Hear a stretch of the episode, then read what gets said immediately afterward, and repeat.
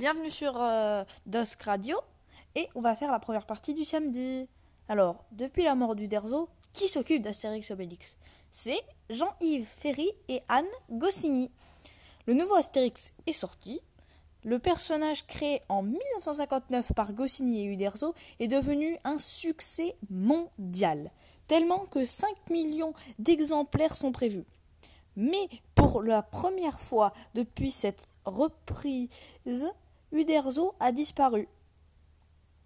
Lui, l'ultime correcteur. Un poids immense pèse sur Astérix à cause de son parc et de la BD et de sa reprise au cinéma. Donc, vive Astérix et vive Obélix et les autres. C'était une production de Dusk Radio.